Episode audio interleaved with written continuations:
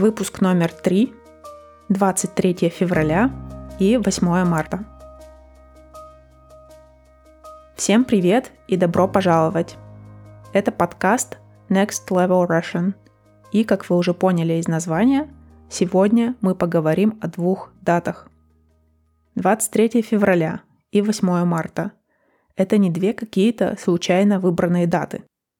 Это два официальных праздничных дня в России. Когда вы скажете русскому 23 февраля или 8 марта, то он или она сразу поймут, о каких праздниках идет речь. 23 февраля – это День защитника Отечества. 8 марта – это Международный женский день. Отличие большинства российских праздников от праздников, например, в США это то, что российские праздники всегда проходят в одни и те же дни. В США и во многих странах Европы праздничные дни часто не имеют фиксированной даты, а просто отмечаются, например, в последний понедельник мая или первый понедельник сентября. В России же все государственные праздничные дни отмечаются строго по определенным датам. Поэтому, когда мы говорим 23 февраля, сразу понятно, о каком празднике речь. На самом деле, кажется, даже в нашей речи мы чаще используем именно дату, а не полное название праздника. Может, это потому, что названия этих праздников довольно длинные. Сразу хочу сказать, что все то, о чем я расскажу в этом выпуске, это мое личное мнение, и оно может не совпадать с мнением большинства россиян. Я вообще почти не праздную никакие праздники, кроме Нового года. Поэтому, может, я не лучший советчик на эти темы.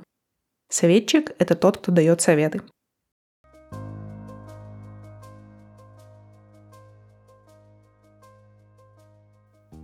Итак, 23 февраля и 8 марта – это два российских гендерных праздника – они появились примерно в одно время, примерно сто лет назад, в молодом советском государстве.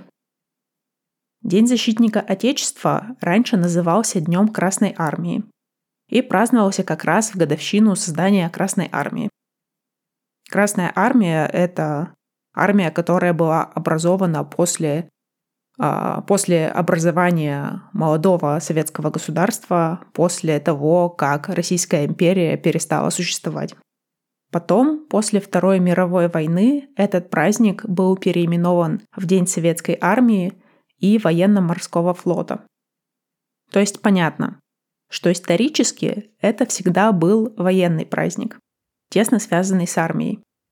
С распадом Советского Союза праздник переименовали в День защитника Отечества.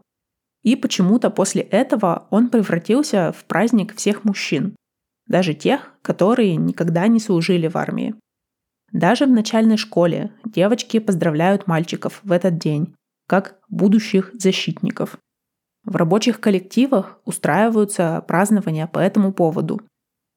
Когда я работала в научном институте в Москве, Накануне 23 февраля всегда накрывался стол с закусками и крепкими напитками.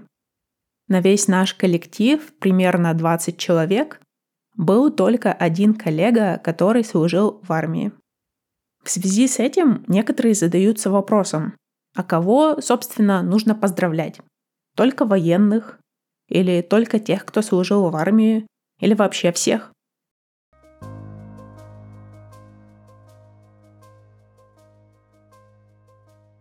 Понятно, что поздравлять всех выгодно в сфере ритейла. Ритейл — это одно из этих заимствованных слов в русский язык, то есть оно идет из английского, значит то же самое, как retail. Так вот, поздравлять всех выгодно в сфере ритейла. Тогда они смогут продать больше товаров под предлогом подарков для этого праздника. Однако насчет подарков на 23 февраля существует много мемов в интернете. Мем — это мим, то есть а, картинка с какой-нибудь шуткой. А еще сразу вам объясню слово «гуглить» или «гуглить». Это значит искать что-то в поисковике Google. Это примеры новых сленговых слов в русском языке, которые произошли от английских слов. Ну так вот, Если вы загуглите 23 февраля подарки мемы, то увидите много картинок с надписями типа «Заканчивается гель для душа», «Ну ничего, скоро 23 февраля», или какой-нибудь персонаж мультфильма, купающийся в золоте, и подпись «Продавцы носков перед 23 февраля». Я оставлю парочку картинок в тексте этого эпизода. Эти мемы отсылаются к тому, что подарки на 23 февраля, как правило, недорогие. Что это обычно наборы для бритья, гели для душа или новые носки. Понятно, что далеко не все дарят такие подарки, но мемы же не появляются из ничего. То есть для многих это реально было особенностью этого праздника. Не знаю, сохранились ли эти тенденции в настоящее время.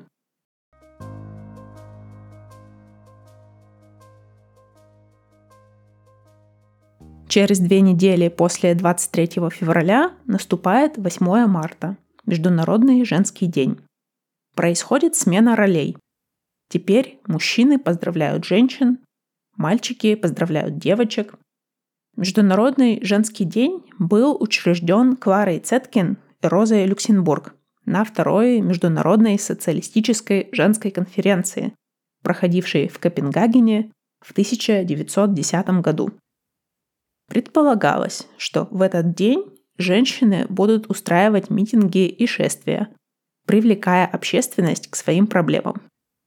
Кстати, забавно слово «митинг» по-русски это не встреча. Митинг по-русски это like protest, шествие, протест.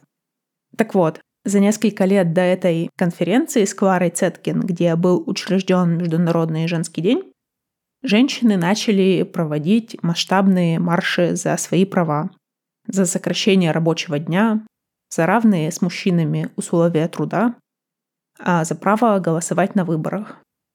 В Советском Союзе праздник начали отмечать с 1921 года. Как менялся смысл этого праздника, мы можем оценить по советским почтовым маркам.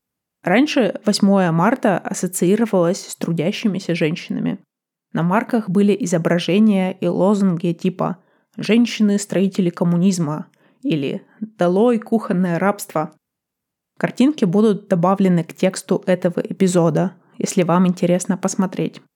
То есть поначалу этот праздник и был за права женщин и за их работу наравне с мужчинами. Но после Второй мировой войны смысл праздника начал меняться стал делаться акцент не на женщинах, строителях коммунизма, а на женщинах, которые были любящими матерями, заботливыми женами, хорошими хозяйками и так далее. Стали поздравлять мам и бабушек, а потом уже и всех лиц женского пола, вне зависимости от возраста. Праздник стал ассоциироваться не с трудящимися женщинами, а с весной, цветами, красотой и нежностью.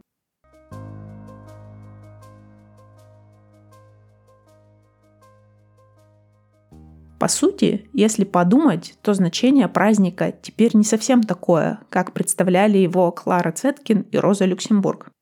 Часто в России при праздновании 8 марта в коллективах, на работе или на учебе говорят не о правах женщин, а о том, как хорошо, что женщины есть у нас в коллективе, о том, какие они красивые и так далее. То есть воспевается женская красота, а не другие женские заслуги. Это считается комплиментом, это считается чем-то хорошим в российских а, рабочих коллективах.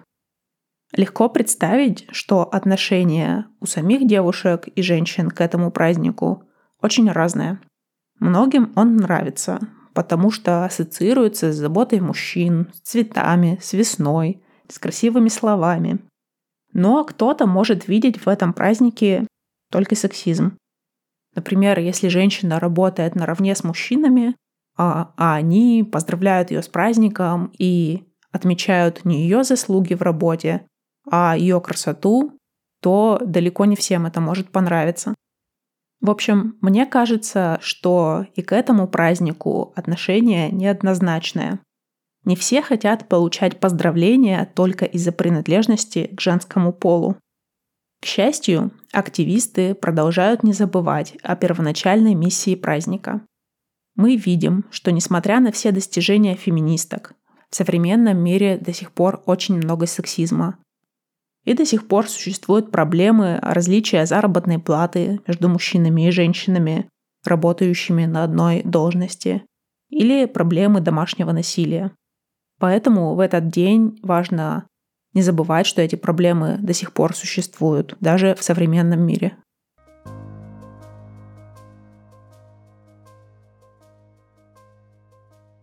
Какое мое отношение к этим праздникам? К Дню защитника Отечества и к Международному женскому дню. Я поздравляю с 23 февраля своего брата и отчима, которые служили в армии. Поздравляю с 8 марта мою маму и бабушек, потому что в нашей семье это принято.